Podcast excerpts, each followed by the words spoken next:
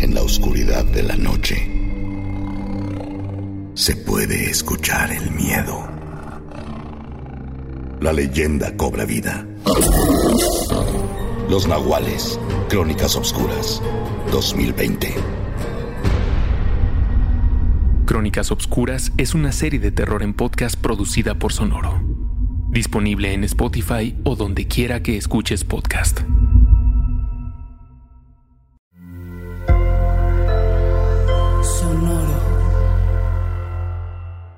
4. 4. Sí, yo solo. Hola, ¿cómo están? Y bienvenidos a esta edición muy íntima de Basquetera Feliz. Y por íntima me refiero a voy a estar yo solo porque Alfaro está enfermito.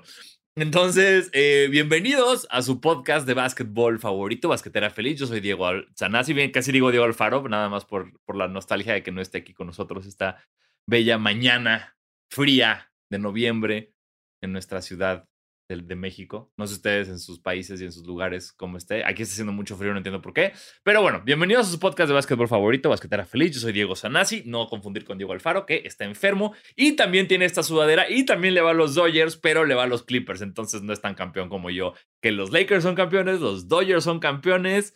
Y todo está bien en mi mundo deportivo. En serio, todo, todo está muy bien. Estoy muy contento. Eh, le mandamos un abrazo al Faro, que se mejore pronto, para que eh, me ayude a grabar esto, porque es la primera vez que se graba Basquetera Feliz de uno. Basquetera Feliz, como el confesionario de Big Brother, pero Basquetera Feliz. Voy a estar aquí hablando de mí, eh, de lo que creo, de a quién, a quién nomino para que expulsen de la casa y leyendo las tres noticias que tenemos de básquetbol en esta bella semana y pues lo que más venga. Entonces, pues vamos, vamos a ver cómo nos va. Primero también tengo que decirles, eh, muy importante, si usted nos escucha de Estados Unidos eh, y si usted tiene la capacidad y la, más, que, más que la capacidad, la nacionalidad para ir a votar, eh, por favor, eh, vaya a votar en este momento. póngale pausa a esto y vaya a votar o escúchelo mientras está en la fila para votar, pero hágalo y vote. Sálvenos, sálvenos al resto del mundo de cuatro años más como los que acabamos de vivir, por el amor de Dios. Eh, y si no tiene la capacidad de votar ni la nacionalidad, relájese, suba las patas a donde quiera que esté y vámonos con las noticias del baloncesto. Primero, eh, creo que ah, eh, cabe resaltar, Mike D'Antoni, que todos esperábamos que fuera como coach, head coach de algún equipo, eh, va a ser coach, coach asistente de los Nets de Brooklyn. Eh, va a estar, sí, va a estar abajo en el organigrama de alguna manera de Steve Nash, jugador al que él entrenó eh, en, en Phoenix, de esta maravillosa ofensiva atascadísima, que si no me equivoco era la, la de 7 segundos o menos, la, la llamada ofensiva de 7 segundos o menos, para, que era lo que se tardaban en cruzar la cancha y met- O sea, era esta, esta máquina de velocidad que era casi, casi como eh, el no huddle offense en la NFL, que nada más corran, corran, corran, corran, métela, corran, métela, corran, métela. Entonces eran 7 segundos o menos para armar toda la ofensiva y cansar al oponente, nunca dejarlos que setearan la defensa. Y tuvieron éxito, nunca llegaron a las finales, nunca ganaron ningún campeonato, pero pues todos recordamos ese equipo de Phoenix con Nash, con Stoudemire, con Marion, con Raja Bell. Le dieron su batalla a los Lakers en el 2000, no me acuerdo si fue 2009, no, 2010, 2010, que fue el que ganaron después ese campeonato con una eh, eh, con ese tiro de, de Meta World Peace de último segundo para ganar las finales de conferencia, semifinales, ya no me acuerdo, perdóname, fue hace muchos años. Pero eso fue, eh, fue como el único, el último Phoenix relevante. Los últimos Suns que realmente hicieron algo estaban a cargo de D'Antoni y pues ahora está de asistente y también está esto, o sea, son Nash, head coach, y dentro de los asistentes está D'Antoni y Stoudemire. Entonces, como Phoenix de regreso en Brooklyn, no sé si van a intentar, como otra vez el run and gun, el, el, el, correr con los Nets. Eh, no sé si la NBA lo permite, si no eres los Warriors. Pero interesante, interesante, sobre todo porque, insisto, todos creíamos que D'Antoni iba a ser head coach. Lleva siendo head coach décadas. Y de repente, como decir, nah, está bien, me bajo el sueldo y me bajo la chamba. No sé si habla de lo desesperado que está para conseguir trabajo. No sé si D'Antoni es un big spender que se estuvo comprando así sus casas y su soft y, le estuvo comprando cosas a los Tion y en StockX en vez de comprarlas a retail y sus hijos manejan así Homers, ¿qué tal la referencia más dos mundo? Homers, Homers amarillos, este, y, salen mucho. No sé si realmente necesitaba la lana de Antoni para aceptar un coach, de un trabajo de coach asistente, pero se me hace muy raro. No recuerdo otra ocasión en, lo que esto haya, en, la que se haya vivido esto de un entrenador muy bueno, head coach. Porque sí, o sea, pasó con Ty Lue siendo head coach de Cleveland y luego se fue a, a, los Clippers como asistente de Doc Rivers. Pero Ty Lue creo que no es alguien que ha estado eh, como D'Antoni. D'Antoni insisto, yo siendo head coach no sé cuántos años, demasiados años como para de repente decir, no, estoy chido, voy a ser este asistente. Entonces, no sé qué pasó, qué lo llevó a eso, no sé si fue que ningún equipo lo quería como head coach, no, la realidad, como ustedes saben, son puros chismes los que y puras suposiciones estúpidas. Entonces, eh, no, no queda más que desearle suerte al señor D'Antoni y a los Nets de Brooklyn, que pues no la necesitan, tienes a Kyrie y a Durant, güey, ¿qué más quieres en tu equipo? Pero veremos cómo funciona esto. Nash al mando y D'Antoni de asistente. Interesante. Otros cambios también, eh, Murray, Daryl Murray, Daryl Murray, siempre me cuesta, eh, ya tiene trabajo, eh, presidente de operaciones de los Sixers.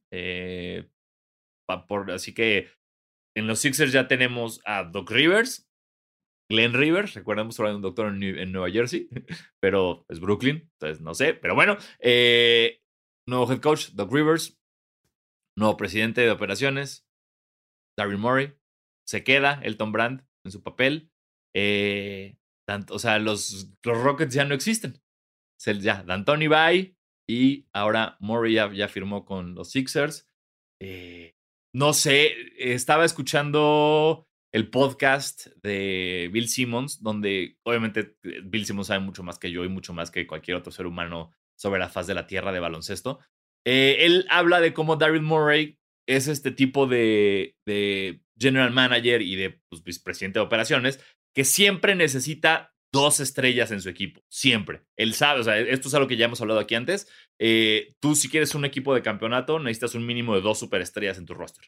La profundidad de la banca puede variar, los jugadores de rol pueden variar, pero necesitas a huevo dos, mínimo dos superestrellas en tu roster para pretender ser campeón, para poder aspirar a ser campeón de la NBA. Y es un modelo que Darryl Morey siempre ha seguido, ¿no? En cuanto llegó a Houston fue, ok, tenemos a Harden, ¿quién podemos conseguir? CP3, venga ese CP3. Luego, ya el CP3 no me está gustando, lo quiero cambiar. ¿Quién podemos? Westbrook, chingón. Tengo Westbrook y tengo Harden, ok. Entonces ahora cae en un sistema de Filadelfia donde las dos superestrellas son Simmons y Embiid.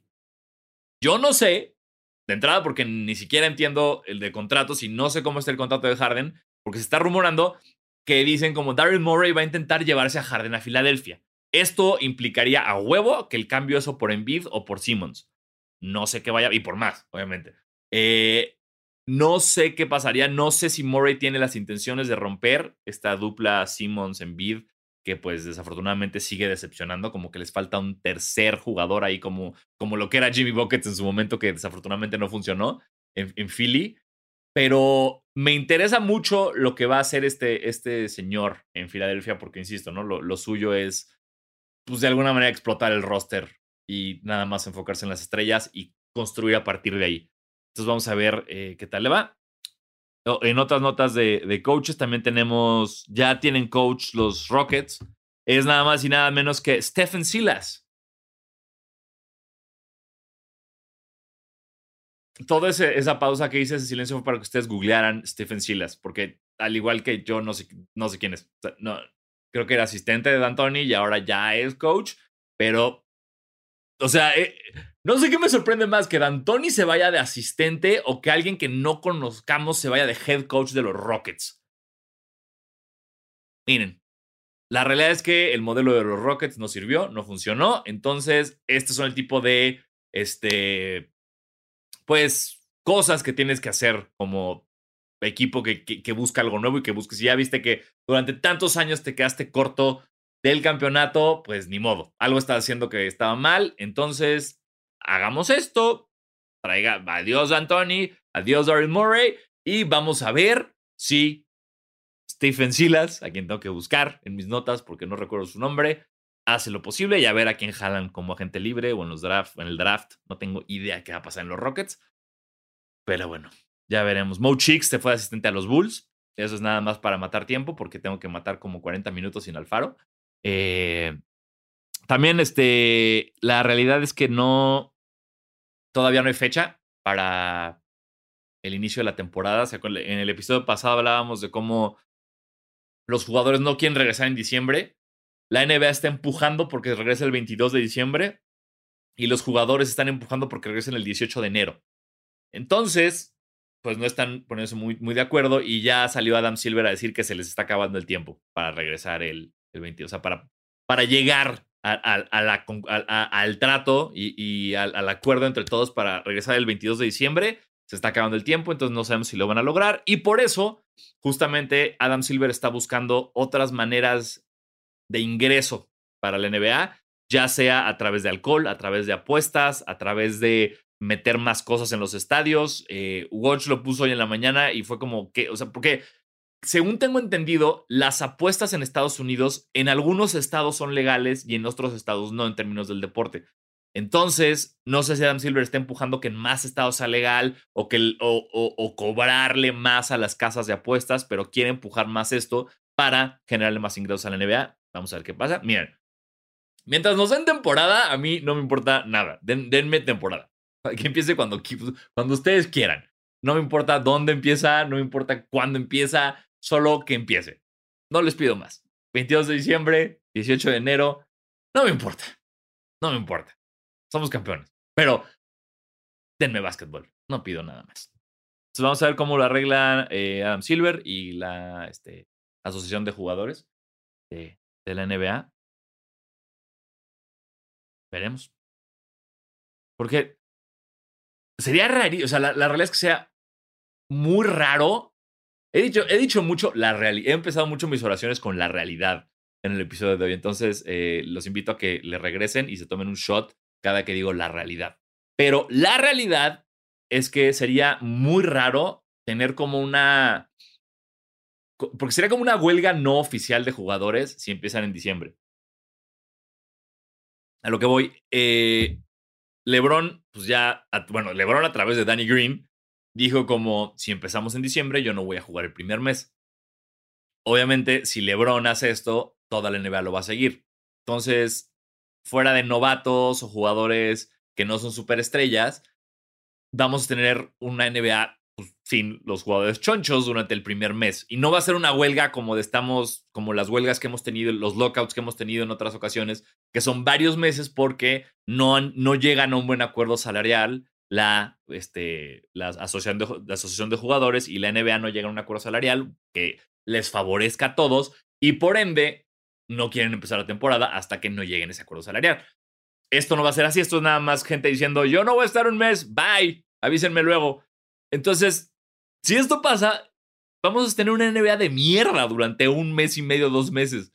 ¿Sabes? Vamos, a tener así puros jugadores de la G League que van a estar jalando, si es que todavía existe la G League, jalando a la NBA eh, con alineaciones rarísimas, eh, que no sé si va a beneficiar en términos de dinero o va a perjudicar en términos de dinero a la liga, porque pues nadie lo va a ver esto. O sea, yo no planeo ver a unos Lakers sin LeBron. Y, no sé la realidad cuántos equipos digan como, ah, sí, claro, nos dieron ocho semanas de descanso, ve, I mean, I vamos a jugar básquetbol.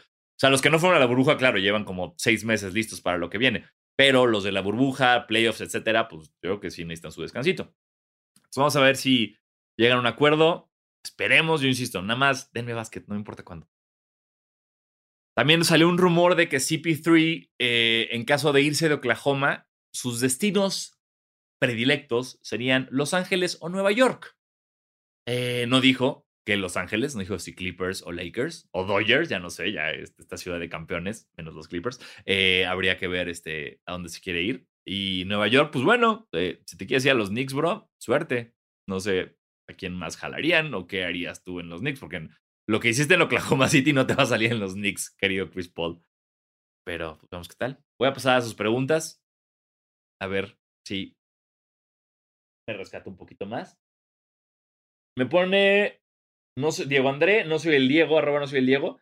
¿Qué desayunará Lebrón para curarse la cruda de vino tinto y tequila? Eh, tacos. For Taco Tuesday. No, mira, la realidad es, eh, shot, es que LeBron, eh, ya lo hemos mencionado, y justo salió esta, se hizo una comparación este fin de semana, ahorita les explico cuál. LeBron invierte en su cuerpo un millón y medio de dólares al año. Esto implica cámaras hiperbáricas, este, fisioterapeutas, masajistas y chefs privados. Chefs que están 24 horas al día en su casa, cocinándole lo que él quiera. Entonces, la realidad es que, puta madre, vuelvo a decir la realidad, me voy a dar un tiro en las pelotas, perdónenme. Entonces, LeBron puede, no, no solo va a pedir unos chilaquiles para su cruda, va a tener gente que sabe de comida y que sabe la composición molecular y química de los alimentos y saben qué es lo mejor que le pueden dar a LeBron para esa cruda de vino y tequila. Y lo que digo que salió este domingo fue que Russell Wilson de, la, de, los hijos de la NFL de Golpea a mi esposa feliz, eh, dijo que él, como siguiendo el modelo de LeBron, invierte un millón de dólares al año en su cuerpo. Y, y, venía como en lo, que, en lo que gastaba y ahí venía dos chefs privados. Entonces, si él tiene dos chefs, la realidad es que LeBron yo creo que tiene como 18 chefs. Entonces yo creo que no se cura la cruda. Él, no decide, nada más llega a su chef y le dice, ah, te veo crudo, tomaste 17 botellas de vino de 7 mil dólares cada una. Cómete esto, Lebroncito, cómete este yogurt traído de Grecia, directo. Dale y, mejora tu cruda. Después, Danny Football dice, ¿cómo ven el rumor de Janis a los Warriors? Eh, como el rumor que es. Ya, ya hemos platicado de esto. Eh, no sabemos qué va a pasar. No sabemos qué va a pasar. Sabemos que los Warriors sacaron un, uniforme eh, nuevo. Están saliendo ya, se están empezando a liquear los uniformes de, de la próxima temporada. Cosa que, no sé ustedes, me gustaría que, que nos, dije, nos dejen en los comentarios qué opinan de esta, o sea, de esta dinámica de que la NBA, desde que llegó Nike a encargarse de los uniformes, funcione como liga de fútbol. Y a lo que me refiero con esto es a que cada año tengamos uniformes nuevos. Ya no es esta liga que un equipo dura 15 años con el mismo uniforme y de repente les, le cambian algo, sino ya estamos hablando de una liga donde cada año, cada equipo tiene mínimo cuatro uniformes nuevos. Entonces, está chido, está feo. ¿Qué, ¿Qué, opinan ustedes? A mí me gusta y a la vez no, porque es como, güey, o sea, como estoy tan acostumbrado a tener el mismo jersey de los Lakers que, o sea, que me funcione cada temporada. Ahora es muy raro tener un jersey que ya es como obsoleto en la tele. No sé, tal vez soy un loco, tal vez soy un anciano que le tiene miedo al cambio, pero díganme ustedes qué opinan. ¿Les gusta o no esto de, de la NBA cambiando uniformes cada año? Y a lo que iba es que los Warriors sacaron el, este uniforme basado en la época de, de los Warriors, de los We Believe, que fueron estos Warriors que se convirtieron en el primer equipo en, la historia de los playoffs, sembrado 8 en ganarle al número 1 desde que el formato se convirtió a 4 de 7, porque cuando era ganar 3 de 5, el primero que lo hizo fue Denver ganando a Seattle, si no me falla la memoria. Y bueno, estos Warriors que le ganaron a Dallas, con Baron Davis, con Stephen Jackson, con Matt Barnes, con este Monta Ellis, que, que, era una cosa increíble. Y después, en la segunda ronda que perdieron contra Utah, pero tenemos este, este highlight que es espectacular, que es Baron Davis clavándosele en la cara a Kirilenko de una forma espectacular con el estadio explotando. Esos Warriors se les conocía como los We Believe Warriors porque era como We Believe que le van a ganar a Dallas, el 8 al 1 le va a ganar a Dallas y le ganó. Entonces era como el eslogan y traen de regreso los uniformes los Warriors, sin embargo, en vez de que digan Warriors, dicen Oakland. Cosa que se me hace interesante porque, hey Warriors, ustedes jugaban en Oakland y se fueron. Sí, les importó más el dinero y se fueron a San Francisco. y Oakland está muy encabronado con eso. Entonces, ¿por qué se me harían así en sus fans de Oakland? eh, ya no jugamos ahí, pero miren, denos su dinero con este jersey que lleva el nombre de su ciudad, donde ya no estamos y ustedes ya no les alcanza para venir al partido. Entonces, cada quien, cada quien fan de los Warriors. Pues tenemos a eh, arroba el chocolats. En su opinión, ¿cuál es el basketball move más imparable de la historia? Para mí, el fadeaway de un, de un seven footer, ah, oh, que, bilingüe, de un seven footer de Nowitzki, razón por la que tiene el anillo más valioso en la historia de la NBA. Sonoro. El silencio, la oscuridad, temibles aliados. ¿Cómo gritar cuando el silencio te asfixia? ¿A quién le rezas cuando la oscuridad te roba tu fe? Existe una frontera entre la fantasía y la realidad que se desdibuja para alimentar nuestro miedo, donde lo imposible es impredecible y el terror es espejo de tu realidad. Es aquí donde habitan criaturas y leyendas que siguen latentes, escondidas en nuestras propias creencias. Atrévete a enfrentar tus temores y escuchar de cerca a tu propia angustia. Prepárate para nuestras crónicas oscuras. Esto no es una venganza entre cárteles. No, no lo es. Los de Tláhuac entrando a territorio de los Rodolfo. ¡Nos mataron a todos! ¡No me oyes! ¡Ya vámonos! Todas las muñecas comenzaron a vibrar y derramaban lágrimas negras por sus ojos. Arrancaban los pedazos como si fueran papel. El grito fue de Ramírez. Él tampoco sobrevivió. Ay, creo que viene encabronado. Retó al propio Mictlán, abuelo. Que se prepare el hombre, porque esto apenas comienza.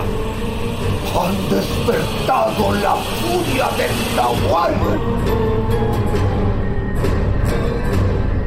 No hay alternativa. Tendrás que escuchar tus miedos. Comienza la leyenda. Sonoro presenta Crónicas Oscuras. Los Nahuales 2020. Crónicas Obscuras es una serie de terror en podcast disponible en Spotify o donde quiera que escuches podcast. Sonoro.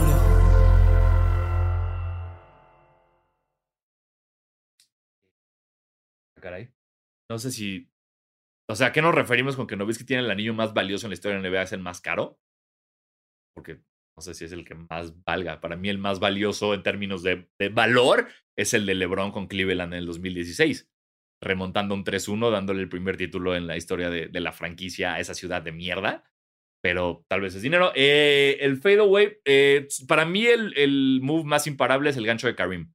El gancho de Karim, no hay defensa fadeaway, el fadeaway de Jordan, el fadeaway de Malone, el fadeaway de Nowitzki, creo que sí hacía lo suyo, o sea, pero me gustaría ahorita tener como a, un nerd denso de estadísticas que me mostrara como en términos de efectividad, aquí está todo lo que falló, cuántos ganchos falló en su historia Karim y cuántos fadeaways falló en su historia Nowitzki o Jordan o Malone o LeBron, quien quieran, y que me diga quién falló más, porque yo nunca he visto un gancho fallado por Karim Abdul-Jabbar. Jamás. Ahorita, entonces para mí es el Skyhook. Ahora, eh, antes de regresar a sus preguntitas, ahorita leemos algunas más.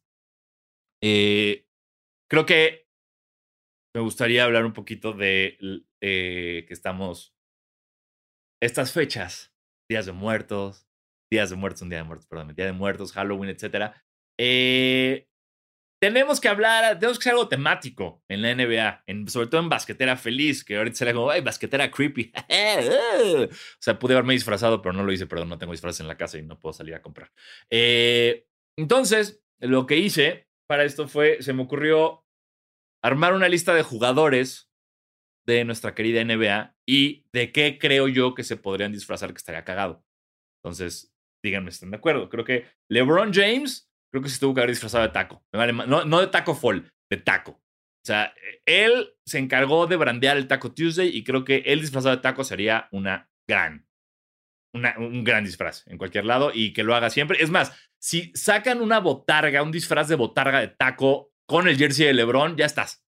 Yo, yo lo compro. Yo, yo me rifo. Creo que LeBron disfrazado de taco está bueno. Eh, Anthony Davis creo que se podría disfrazar de Frida Kahlo. ¿No? Por la uniceja creo que sería un gran disfraz que se deje su bigotillo y se, se, vista como Frida Kahlo, creo que quedaría on point. Eh, Paul Pierce se puede que consiga dos amigos más y que se disfrace de Weekend at Bernie's. Y él es el muerto, obviamente, porque Paul Pierce es un muerto. Ja. Ja. Paul Pierce. Tyler Hero, creo que puede disfrazar de Eminem. E, es. No sé si esto es un término eh, racista o no. Entonces, e, es, es. No lo voy a decir, pero es The N-word empezado con W. Un we. No lo dije. Búsquenlo ustedes, que es ese término que se refiere a los blancos que quieren ser negros. Como se le dijo durante un rato a Eminem, Vanilla Ice, Kid Rock, lo que ustedes. Eh, eh, todo blanco que intentó rapear y vestirse como se visten los raperos negros es considerado un we. Entonces, Tyler Hero creo que lo es. Y si ustedes lo siguen en Instagram, verán la vida de rockstar que se da. Entonces creo que Eminem sería un buen disfraz para Tyler Hero.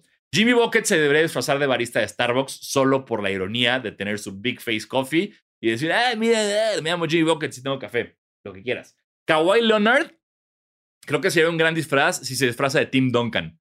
O sea, estamos hablando de dos androides de la NBA, dos personas que jamás muestran sentimientos, que se han reído contadas en cuanto, o creo que Tim Duncan se ha reído más veces que Kawhi Leonard y los dos, no sé, 10 veces en su vida. Entonces, si disfrazas a Kawhi de Tim Duncan, o sea, como que dices, ¡ay! ¿Quién es? Es como cuando dos Terminators se encuentran así, listos para pelear. Dos androides así, perfección, hechos para jugar básquetbol, que no ríen, no lloran, no sienten. Ahí están. Entonces creo que sería un buen disfraz. Eh, Paul George podría disfrazarse del Paul George de Indiana, que sí era bueno. Y tener mejores recuerdos. Janis, imagínense, Janis disfrazado de Jani. Jani, el este pianista que tocaba como siete teclados a la vez en, la Acrópolis. Jani Atentocumpo. Voy a hacer esa, voy a hacer esa playera en Basquetera Feliz y se va a vender muchísimo. Jani, Atentocumpo. Eh, J.R. Smith creo que se disfrazaría de J.R. Smith sin playera, totalmente. Eh, estaría bueno que los este, gemelos Morris y los gemelos López se disfrazan como de el otro gemelo. No los López de los, de los Morris, sino Keith de Marcus y Brooke de Robin. Y así. ¡Wow! Juego de, este, juego de gemelas en la NBA. ¡Qué diversión! Isaiah Thomas, que se disfrace de Isaiah Thomas de los Pistons. Y Carmelo, Antonio, igualmente que se disfrace de Jesús, porque como ustedes lo saben, Carmelo, Antonio y Jesús son Blood Brothers. Y aquí ahorita haría el Blood, pero no sé hacerlo. Luego, obviamente no podemos hablar de un buen día de muertos sin un bonito altar.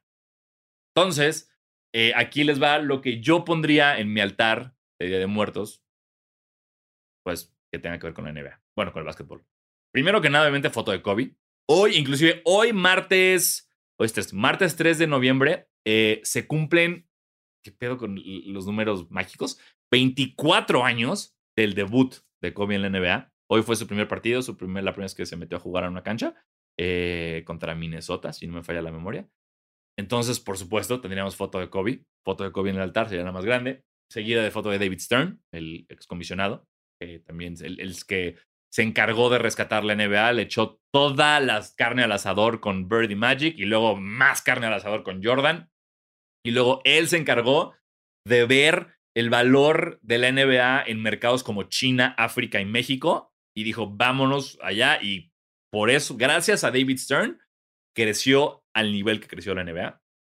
Por supuesto que los tenía a los dos.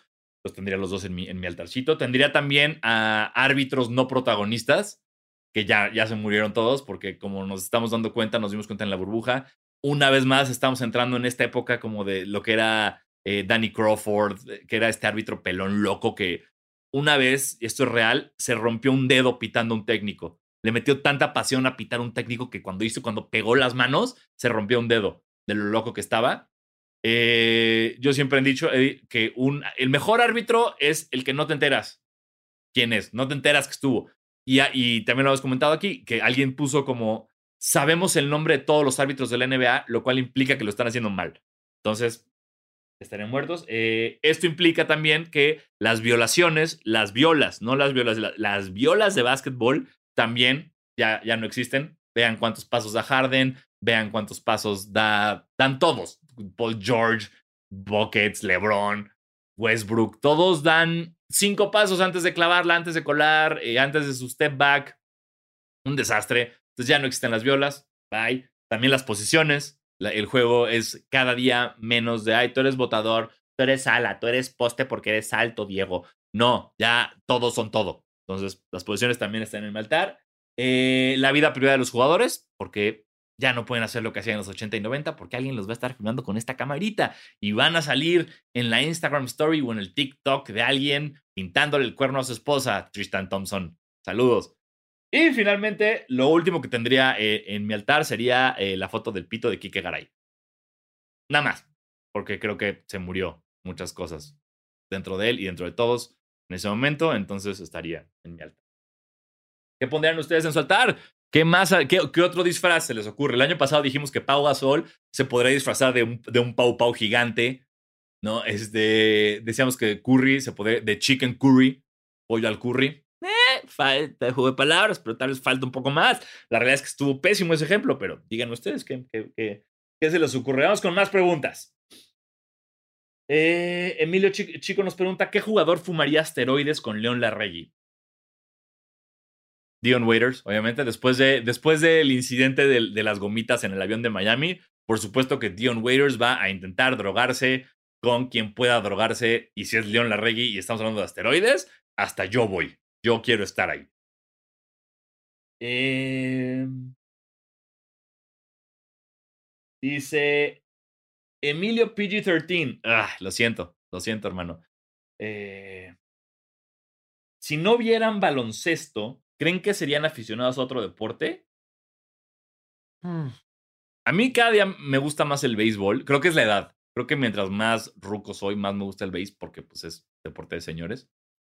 Eh, el fútbol me gusta, pero solamente me, o sea, me, me emociona como la final de la Champions, el Mundial, la Eurocopa, la Liga MX, me vale madres, perdónenme. Entonces, no sé, pues la realidad es que tal vez la realidad. Otro shot. Podría ser. No. Rugby. Sería muy fan del rugby. Si lo entendiera. Sería muy fan del rugby. Ah, ¿Qué más tenemos? ¿Qué más tenemos? Eh, tenemos un dato curioso random por parte de nuestra producción que por lo visto se está hundiendo conmigo solo en este programa y ya tiene que mandar datos curiosos al chat. El primer juego de las finales del 2020 tuvo 7.4 millones de views. The lowest viewership en las finales desde el 94, que se empezó a registrar eso, y 45% menos que Warriors contra Raptors. Y la realidad es que la NBA me lleva la... Ok, vamos a cambiar el nombre de esto a la realidad feliz, ¿ok? Porque es una muletilla que mientras más me esfuerzo en no decirla, digo más. Entonces ustedes discúlpenme. Eh, pero sí, perdió la NBA creo que perdieron como 20 billones de dólares esta temporada. Fue una estupidez. Y, mucha gente decidió no ver lo que pasaba en la burbuja. Entonces, sí, se fueron al carajo. Se fueron al carajo y se fueron duro. Eh, ¿Quién nos pregunta? Arroba QSP24. ¿Quién debe salir? ¿Quién debe quedarse? ¿Y quién debe llegar a los Lakers? Mientras se queden LeBron, Davis y Caruso, no me importa la demás. Y Rondo. déjame esos cuatro. LeBron, Davis, Caruso y Rondo. Lo demás no me importa. Tráeme y saca a Kuzma, tal vez eh, Cantavius Caldwell, California Pizza Kitchen. Tal vez. Pero de esos cuatro, J.R. Smith. Déjame J.R. Smith por, por, emoción. Déjame J.R. Smith por lo que, por lo que trae al, al, equipo. Y lo demás, güey, dame a quien quieras. Después, Alex Fregoso nos pregunta, ¿cuál sería... No, Ah, espérate. Es, que ya estamos otra vez en. ¿Cuál sería el top, e, e, el, starting five de todos los tiempos de tal equipo? No puedo hacer esto ahorita de bote pronto, amigo, perdóname. Y no, y no tengo al faro para que hable de, de otras cosas como, no sé, valores de, las hipotecas o, o, qué hizo Kendall Jenner este fin de semana en lo que yo pienso. Entonces, una disculpa, no puedo, no puedo contestar esa pregunta en este momento. Eh, nos preguntan, e, esto varias personas eh, nos lo preguntan pues, en Instagram, Azúcar Alfaro también. Nos preguntan qué página usamos para comprar sneakers, qué página recomendamos para, para comprar sneakers. Eh, no es fácil, eh, porque les diría yo que siempre, o sea, Nike.com siempre tienen los drops y, la, y en sneakers ya saben que se acaban así y es muy difícil ganar a los bots. Este Invictus tiene, Innova Sport tiene. Entonces creo que yo, yo, te diría que Nike.com e Invictus son los que más te manejan sneakers de básquet importantes, con cosas chingonas, cosas con hype y cosas muy normales que jamás se van a soldautear y vas a poder comprar cuando tú quieras. Cuando se acaban, que es lo que hemos platicado mil veces, que desafortunadamente tienes que recurrir a la reventa si quieres comprarte unos off-white que no conseguiste, unos Sakai, una colaboración cabrón, unos Fragment o, o, un Jordan increíble que salió y se vendió en chinga. Yo recomiendo StockX, que sigue siendo barato, entre unas comillas gigantescas, comparándole con los revendedores mexicanos. Eh, el problema de StockX es que desde que hay estos impuestos a la, importación que nadie sabe calcular porque depende de lo que cuesta en realidad el artículo que te están mandando más lo que pagaste. No sé cómo carajo se calcula. Te, ensartan un lanón aparte de lo que ya pagaste, porque tú estás pagando lo que pide el revendedor más un porcentaje para StockX, más el envío, y ya que llega aquí te habla eh, no sé si es UPS o DHL, y dice, oye, por cierto, el paquete que pediste tiene un impuesto y tienes que pagar dos mil varos más. Y es como, ¿qué? Pues ya pagué. Aún así, aún así, con shipping, con impuestos, con el fee de StockX, sigue siendo a veces más barato que lo que se puede conseguir aquí. O cuando vuelve a existir Sneaker Fever, cuando se acabe esta pandemia, ve a Sneaker Fever y ahí compra. Esa es mi opinión. Ahí es yo compro tenis ahí. Eh, eh, tengo amigos que me han hecho el paro en eBay, porque en eBay yo sé comprar todo menos tenis, porque también es raro luego encontrar cuál es real. Yo compro muchos jerseys en eBay, eh, pero yo les diría Nike, Invictus y StockX. Espero haber sido de ahí. ¿Qué más tenemos? Otra preguntita por acá. esta pregunta nos la preguntaron en el video de YouTube pasado. Roberto. ¿Cuál es? Eh, ya, ya, ya, ya leí todo. Miren, ya leí absolutamente todo. Así que, y ya no tengo más noticias. Entonces, eh, ya me puse nervioso. Nada. pues, miren, eh, no, hay, no, hay, no, hay, más noticias. Eh, seguramente, como pasa todas las semanas, ustedes van a estar escuchando, viendo este maravilloso episodio y en ese momento van, a empezar los watch bombs, van a empezar los cambios, va a empezar todo. Eh, se acerca el draft, entonces no se preocupen, haremos un especial exclusivo del draft para que entiendan ustedes cómo funciona, cómo quiénes son los prospectos importantes, qué va a pasar, quiénes son los equipos, todo esto. Eh, justo nos queremos enfocar esta offseason. Muchos eh, seguidores del podcast nos han pedido como, oye, me gusta mucho lo que di, o sea, me gusta mucho el podcast, pero no lo entiendo porque no soy tan fan del básquet.